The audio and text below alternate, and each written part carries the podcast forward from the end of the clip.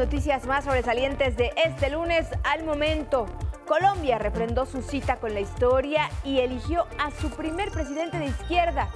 Gustavo Petro, exguerrillero de 62 años, contendía su tercera elección presidencial y venció para buscar dar un nuevo rostro a la democracia de su país. El futuro mandatario dijo que el suyo será un gobierno de reconciliación para todos los colombianos. Con Petro avanza el movimiento progresista en América Latina. Así lo consideró el presidente de México, Andrés Manuel López Obrador, quien felicitó a Petro tras su triunfo histórico en las elecciones presidenciales de Colombia. Hablaron de la integración de toda América, incluyendo a Canadá y Estados Unidos. Rinde frutos la estrategia de seguridad nacional.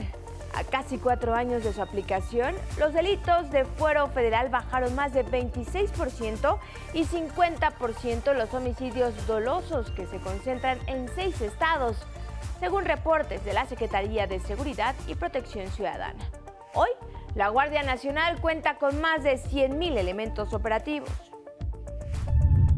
En el mundo, en Francia, el presidente Macron pierde ante la izquierda la mayoría absoluta en la Asamblea General.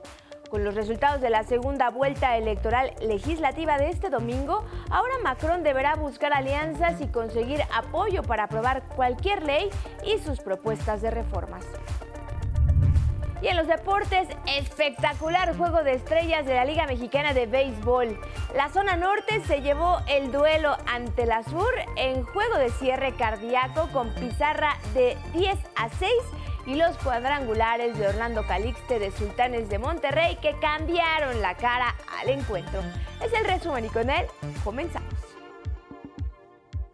Hola, hola, ¿cómo están? Feliz semana para todos. Les doy la más cordial de las bienvenidas a este espacio informativo y también saludo con mucho gusto a quienes nos sintonizan ya en el 95.7 de FM, la frecuencia de radio del Instituto Politécnico Nacional. Hoy Ivonne Cárcova me acompaña en la interpretación en lengua de señas mexicana y ambas los invitamos a que nos sigan. Estamos en Facebook, Twitter, Instagram y en nuestra página de 11 Noticias.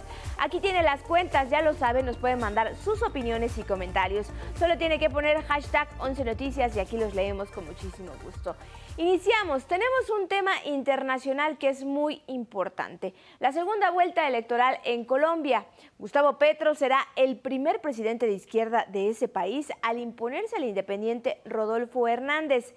Y así se escribe una nueva historia en Colombia, justo donde te encuentras tú, nuestro enviado especial Gilberto Molina, con toda la información. Muy buenas tardes, Gilberto. Te saludo con gusto. Adelante con el reporte.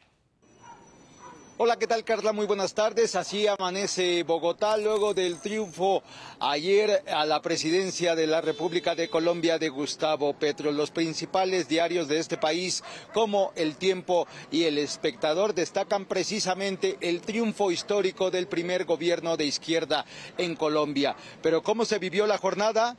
Vamos a verlo.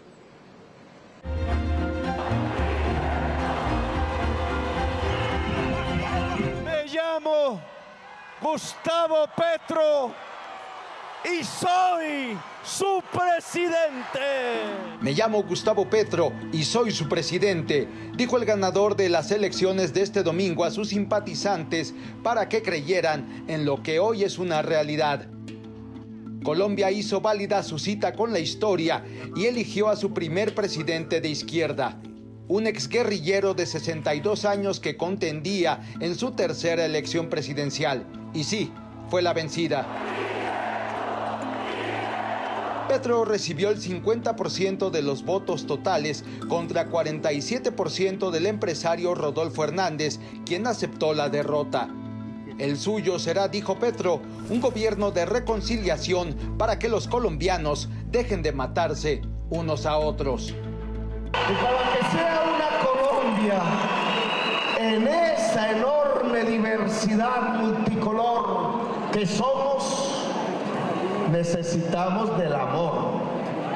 Entendida la política del amor como una política del entendimiento, como una política del diálogo. A Petro, exalcalde de Bogotá, le dieron la victoria a los departamentos más pobres de Colombia, la población afro y sobre todo los jóvenes a quienes buscará corresponder. ¿Cuántos jóvenes encadenados, esposados, tratados como bandoleros? Yo le solicito al fiscal general de la nación que libere a nuestra juventud. Afirmó que Colombia será potencia mundial en la lucha contra el cambio climático y se sumó a la exigencia de un diálogo sin exclusiones en América Latina. Que hoy sí podemos proponer ahora sobre este triunfo que nos ha dado el pueblo colombiano un diálogo en las Américas sin exclusiones de ningún pueblo de ninguna nación, en toda la diversidad que es América. Al conocerse los resultados de la segunda vuelta electoral, las calles de Bogotá se convirtieron en un carnaval que no detuvo la lluvia. 11 millones de colombianos depositaron en Petro su voto y total confianza.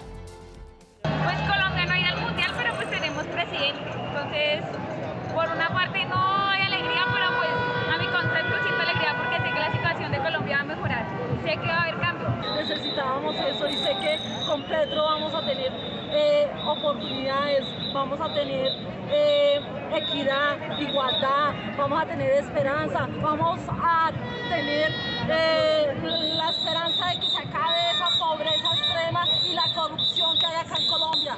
No es que se va a cambiar el país de un mañana, pero sí es un proceso de una esperanza de cambio. Sobre todo nosotros es libertad de andar en el país sin que nadie te amenace, te mate. La votación del domingo fue del 58%, la segunda más alta en la historia de Colombia después de la registrada en la elección presidencial de 1998 que alcanzó 63% del electorado. Además, Colombia eligió a su primera vicepresidenta afrodescendiente, Francia Márquez. Los ciudadanos tienen motivos para soñar.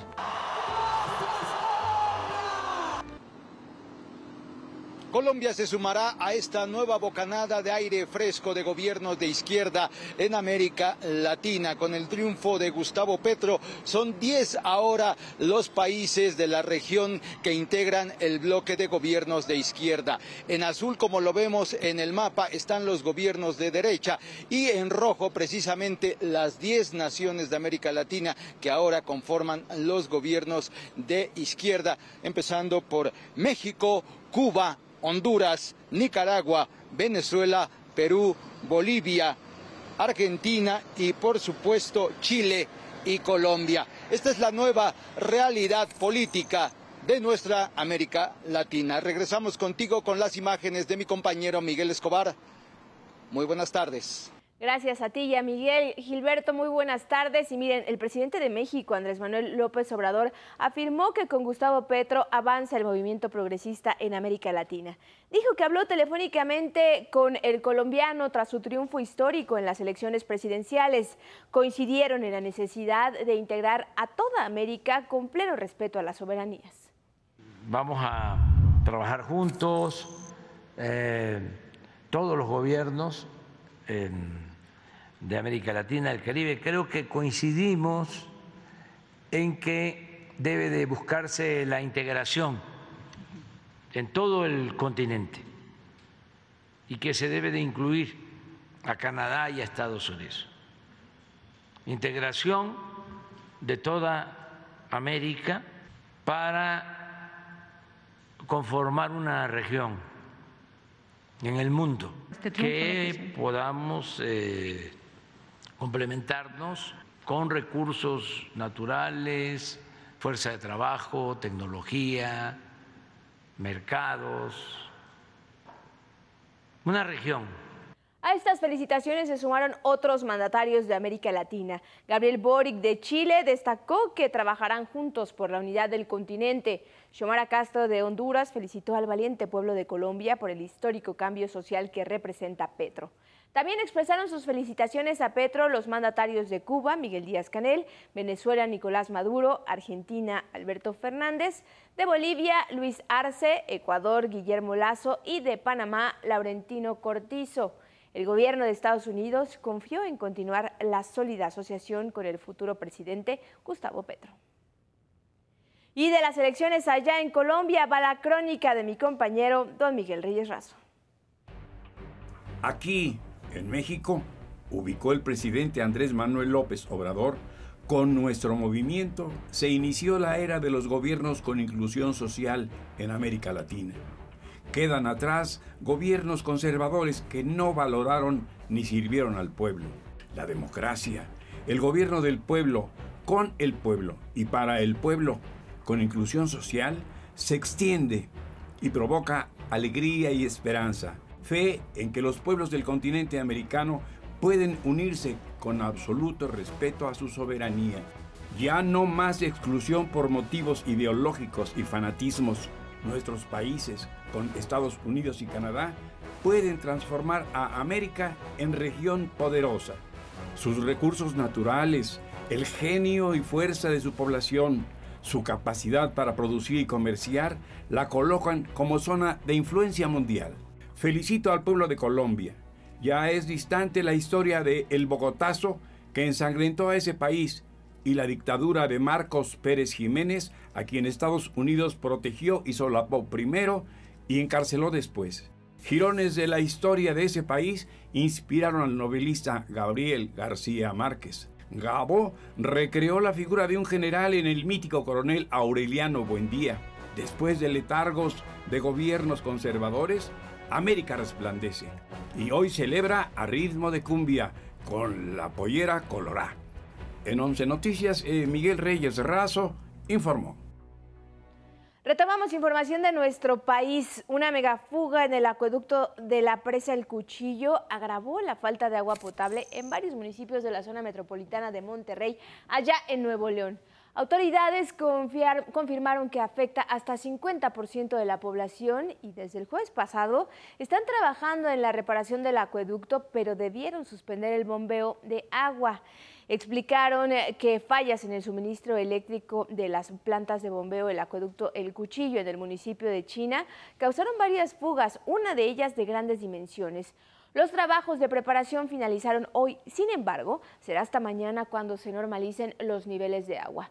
Los municipios más afectados por la medida son San Nicolás, Guadalupe, García, Apodaca, Escobedo y Juárez.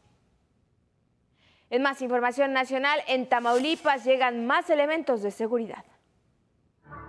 En Tamaulipas, 200 elementos de la Brigada de Fusileros Paracaidistas del Ejército Mexicano llegaron a Matamoros para reforzar la seguridad, luego de las balaceras y bloqueos realizadas por personas armadas tras la detención de un líder criminal en la entidad.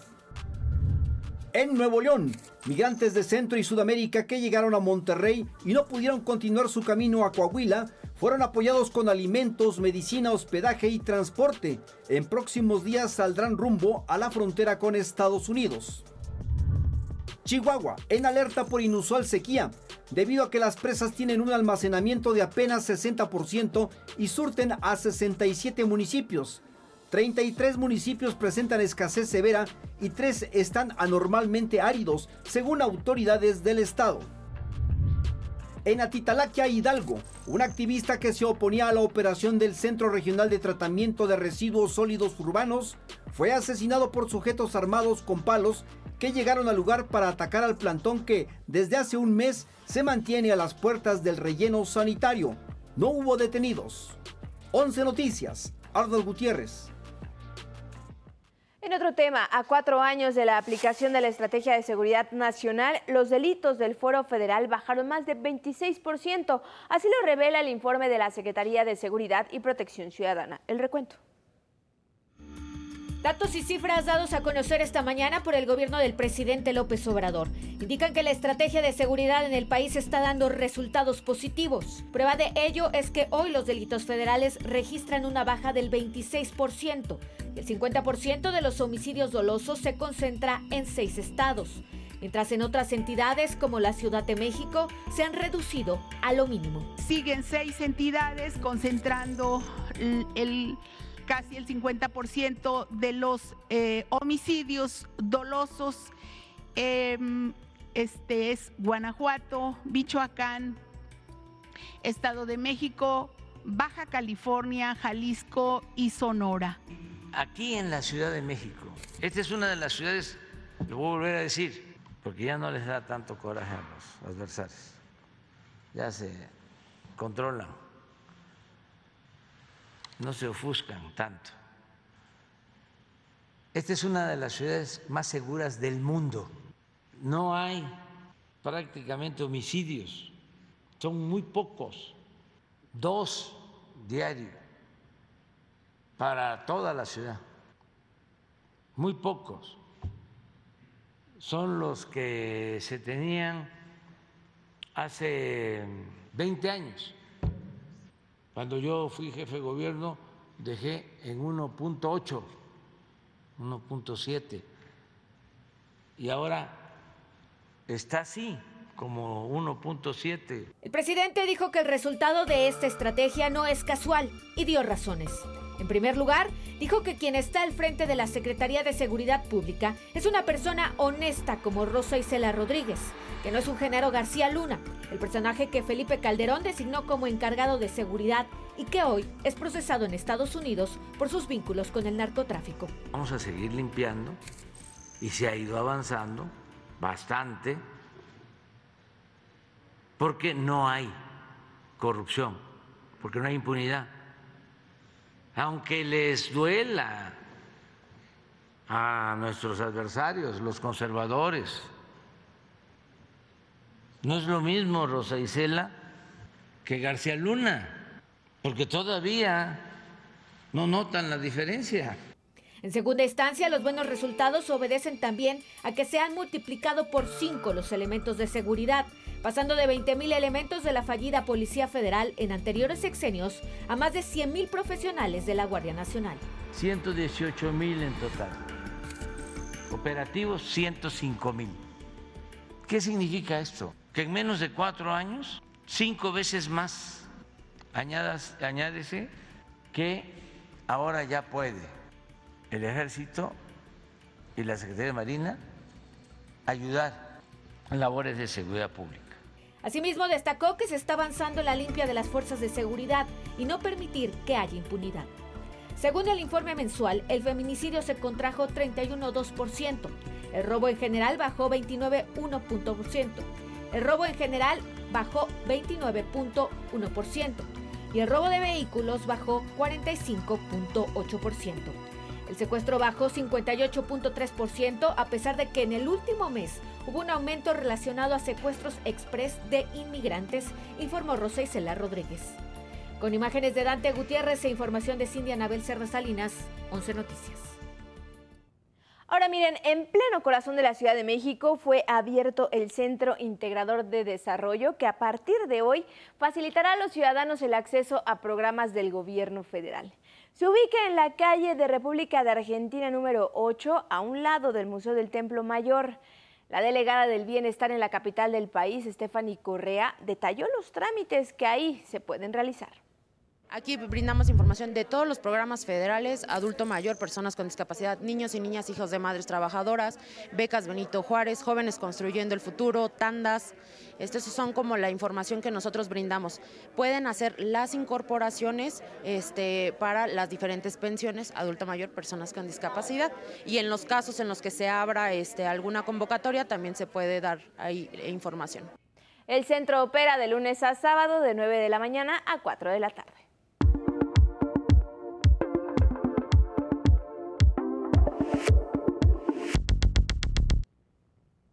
Información del mundo, en Francia, en la segunda vuelta electoral de este domingo, la alianza Juntos del presidente Emmanuel Macron perdió la mayoría absoluta en la Asamblea General.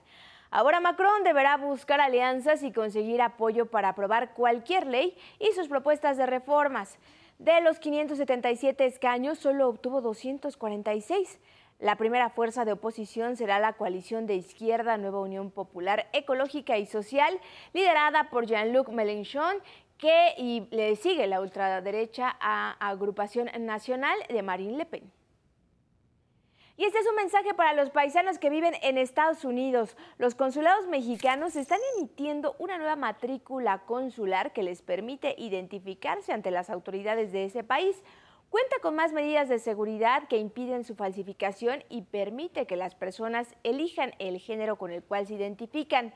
Este documento también añade los datos de identificación de los padres o tutores de niños y niñas para protección de los menores con el fin de realizar el trámite, pues solo hay que acudir a cualquiera de los 50 consulados de México allá en los Estados Unidos.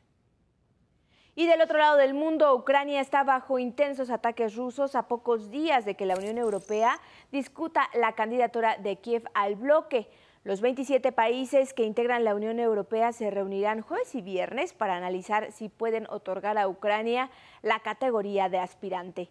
En tanto, Kharkov y Donetsk sufren el aumento de bombardeos mientras las autoridades intentan evacuar a la mayor cantidad de civiles posible.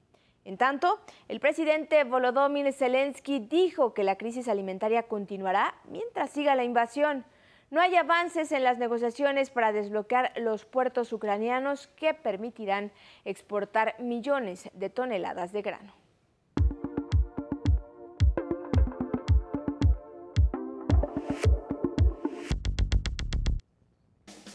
Ahora hablemos de deportes. Contigo, Vianey Zárate. Muy buenas tardes. Bienvenida al estudio. Feliz semana para ti. Muchísimas gracias, Carla. Muy buenas tardes. Pues luego de tres años, anoche se vivió en Monclova, Coahuila, el esperado Juego de Estrellas de la Liga Mexicana de Béisbol, edición 88. Fue un juego espectacular, lleno de sorpresas. Con pizarra de 10 a 6, la zona norte se llevó el duelo ante la sur en un juego que tuvo cierre cardíaco. La figura fue Orlando Calixte de Sultanes de Monterrey. En la octava entrada se voló la barda dos veces para empatar el juego y en la novena un gran slam dejó tendido sobre el terreno a los de la zona sur. Calixte fue nombrado el jugador más valioso con dos cuadrangulares, cinco producidas y dos anotadas. En 2023 el Juego de las Estrellas será en Villahermosa, Tabasco. Pasemos al automovilismo deportivo y es que el Gran Premio de Canadá le metió un freno fuerte al piloto mexicano Sergio Pérez luego de estar entre los primeros lugares y subir a tres podios consecutivos en anteriores competencias. Checo tuvo que abandonar la carrera antes de las 10 vueltas debido a una falla en la caja de velocidades de su auto. Así, perdió puntos valiosos no solo para la escudería, sino para la clasificación de pilotos. Sin embargo, sigue en el segundo puesto, solo tres puntos arriba del piloto de Ferrari, Charles Leclerc. Su compañero de equipo, Max Verstappen, se llevó su sexta bandera a cuadros de la temporada, a pesar de la incesante presión del Ferrari de Carlos Sainz. La sorpresa fue el regreso de Lewis Hamilton al podio, quien llegó en tercer puesto.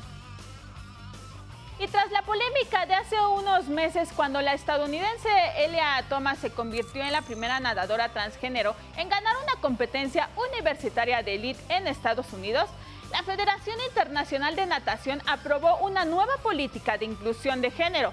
Acordó impedir que los nadadores transexuales compitan en carreras de élite femeninas si han pasado por cualquier parte del proceso de pubertad masculina la nueva política pide que los competidores transgéneros hayan completado su transición antes de los 12 años para poder participar. También la organización buscará establecer una categoría abierta para competencias de natación con, con, participantes cuyas identidades de género son diferentes a las que tenían al nacer. Vamos a más información porque la selección mexicana de béisbol sub-23 se proclamó campeona del premundial realizado en Aguascalientes y terminó invicta, luego de blancar en su último duelo del torneo 4-0 a Cuba. Con este campeonato, México clasifica al Mundial Sub-23 que se llevará a cabo en China, Taipei, en octubre.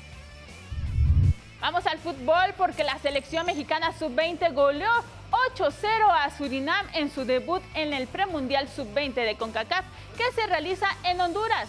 Este torneo es eliminatorio para el Mundial de la categoría a realizarse en Indonesia en 2023. México se coloca como líder del Grupo B.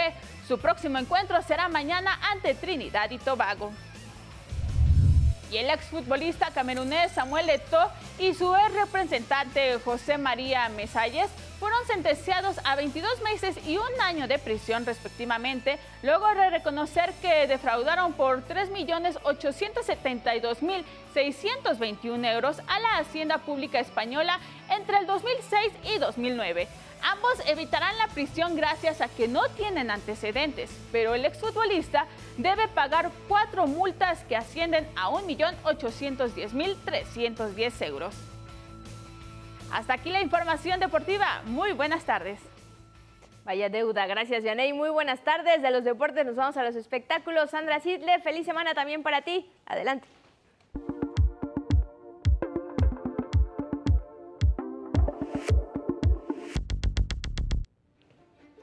Muchísimas gracias, Carla. Muy buena semana. Y pues Jenny Rivera tendrá su estrella en el Paseo de la Fama. La fallecida cantante mexicana es parte de la lista de artistas que tendrán su nombre en Hollywood el próximo año, junto con Mark Anthony, Lenny Kravitz, los Jonas Brothers, Sheila E., entre otros. Con 12 años de edad, Nandy Bushell será la baterista de los Foo Fighters en homenaje al fallecido Taylor Hawkins.